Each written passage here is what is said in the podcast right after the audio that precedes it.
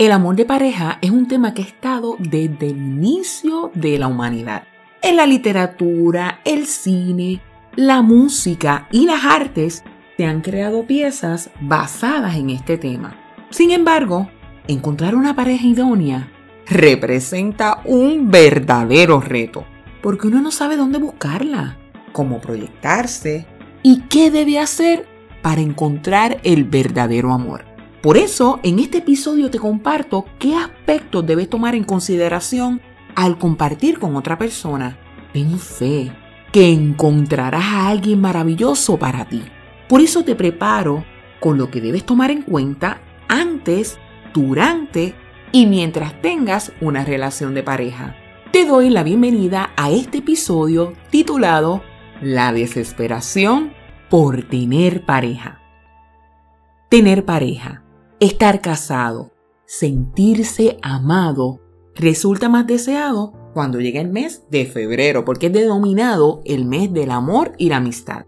La necesidad de amor y pertenencia es parte de la terapia de la realidad de William Glasser. Este plantea que el ser humano requiere amar y ser amado, pero en ocasiones, en el afán de llenar esta necesidad, cometemos errores que tienen consecuencias nefastas. Si en estos días te sientes más solo que nunca, no te apresures por encontrar o tener una relación que te haga más daño que bien. Yo sé muy bien lo que se siente esperar por una persona con quien puedas compartir tu vida. Una persona con quien te sientas a gusto, que te complemente, que te ame, te acepte y te entienda. Lo comprendo porque cuando era joven, muchas de mis amistades se casaron y aún yo me encontraba sola. En esa espera uno se pregunta, ¿habrá algo malo en mi persona? También uno se pregunta, ¿pero por qué no llega? ¿Dónde lo encontraré? ¿Este será? Todas esas inquietudes parecen encontrar respuesta cuando conoces a la persona ideal para ti. Y no estoy diciendo que esa persona sea perfecta. Nadie pero nadie es perfecto. Pero seguramente es perfecto para ti. De modo que debes actuar de forma natural para que te des cuenta si eres compatible con ese individuo o no. Si por alguna razón no le agradaste a esa persona, ya vas a encontrar a otra con quien te sientas a gusto. Tengo un pensamiento que se relaciona bastante con este punto. Este parece trivial, pero encierra una gran verdad. Este es el que te quiere, te quiere, y el que no te quiere, no te quiere. Créeme, en algún lugar de este mundo hay alguien compatible contigo y será de bendición para tu vida. Además será tu ayuda idónea. No obstante, para que eso suceda, debes estar dispuesto a compartir tu vida, tu tiempo, tu dinero y tus recursos con esa persona. Yo te recomiendo que de verdad no dejes de ser tú mismo con el fin de tener una compañía.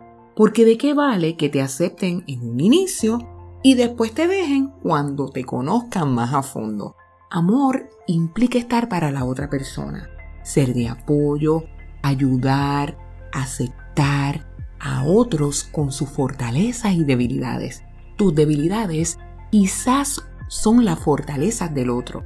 Así es que al ayudarse mutuamente construyen una vida juntos. Hay una frase que dice, el amor es compartir. Esto implica compartir sueños, ideales, metas y una vida. Por eso debes evaluarte sinceramente para ver si estás preparado para una relación. Ahora bien, si entiendes que ya lo estás, no te desesperes por aparearte, porque no necesariamente es mejor estar acompañado que solo, ya que el hecho de que tengas una pareja no implica que vas a estar mejor. Porque si eres víctima del maltrato, del abuso, el menosprecio, las humillaciones, perderás más de lo que ganarás. Tú, mejor que nadie, sabes qué buscas en una relación. Si no te dan el valor que tú mereces, no debes continuar ahí. Si en estos momentos estás solo y deseas tener pareja, date la oportunidad de compartir con otras personas al gimnasio, comparte en distintas organizaciones, en grupos, con compañeros de trabajo o en las redes. Asiste a actividades sociales de causas que te apasionan. Comparte con los hermanos de la iglesia. debes darte la oportunidad de conocer más personas. Si te encierras en tu casa y en tu mundo, es menos probable que conozcas a alguien. Ahora bien, cuando compartas, no te muestres desesperado. No empieces a hablar de matrimonio, de hijos, de nietos. Eso sí que es estar desesperado. La desesperación se te nota tanto y tanto que la persona con quien compartes quizás salga hasta corriendo. Hasta yo lo haría, imagínate. Porque pensaría, este me quiere atrapar a como de lugar. Deja mejor que todo fluya. Hablen, compartan, rían, construyan una amistad, vean si disfrutan la compañía y se darán cuenta si la relación tiene futuro o no. Ten presente que el hombre o la mujer que esté interesado en ti va a buscar la excusa perfecta para llamarte. Va a hacer los arreglos necesarios para encontrarse contigo. Deja de estar persiguiéndolo o persiguiéndola y deja de estar acosándolo porque el que te quiere, te quiere y el que no te quiere, no te quiere. Otro asunto que puede dañar el proceso de apareamiento es lo sexual.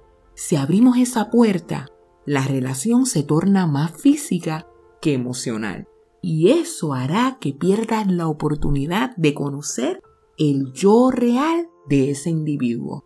Yo sé que tener una relación duradera en este tiempo parece estar en peligro de extinción, pero Dios nos regala el privilegio de amar y ser amados.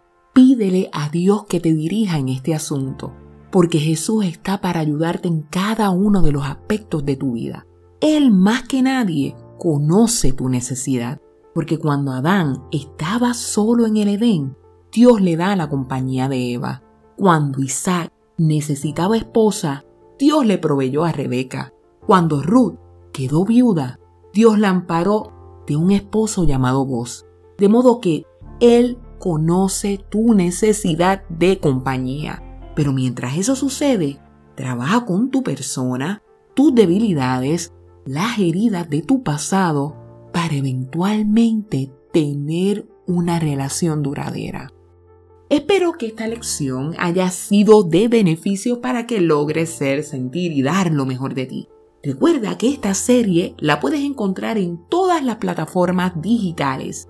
Búscanos en Facebook, SoundCloud, Spotify, YouTube, Instagram y Twitter. Te invito a que compartas esta lección con tus conocidos, vecinos, familiares y amigos, porque es mi deseo que todas las personas sean libres de la ansiedad. Asimismo, me encantaría saber cómo te está ayudando esta información. Lo puedes hacer a través de mi email, el cual es mi yo pleno gmail.com. Se despide de ti con mucho cariño tu consejera psicoeducativa, doctora Villamil. Dios te bendiga.